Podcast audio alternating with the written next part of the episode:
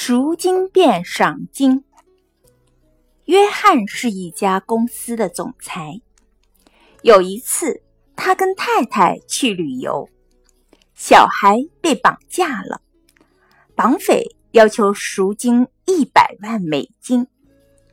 夫妻二人再三考虑，还是报警求助。不幸的是，歹徒好像洞悉警方的侦查手法。对于警方的行动了如指掌，因此警方始终无法救出约翰的小孩。经过几天的煎熬，约翰父亲决定答应歹徒的要求，交付一百万美金，让他们的小孩能安全回来。电视里正在报道他的小孩被绑架绑架的新闻，还分析说，从过去的记录来看。这类案子中，即使歹徒得到了赎金，人质安全回来的几率还是很小。这时，约翰想：既然这样，我何不把这笔赎金变成赏金，让全市的人来帮我救小孩？重赏之下必有勇夫，也许我的小孩获救的机会更大一些。打定主意之后，他就直奔电视台。他利用新闻局早报的时间，在电视上公开向大众宣布他的小孩被绑架的事件。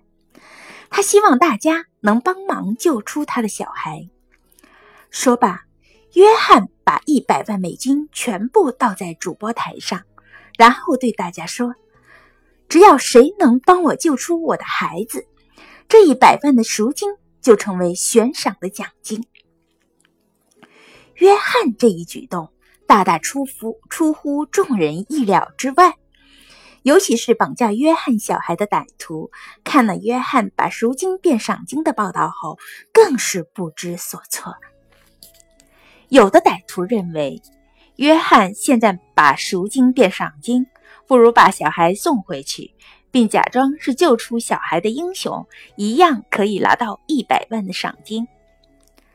而歹徒的首领。却坚持反对把小孩送出去。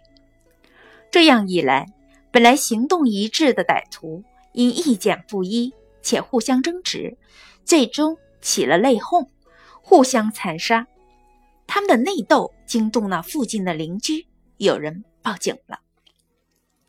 警方发现这些歹徒竟是犯了绑架案的绑匪，于是将他们绳之以法，并成功的救出了小孩。许多人做事都以常规的方式去做，结果绝难获得一个自己想要的结果。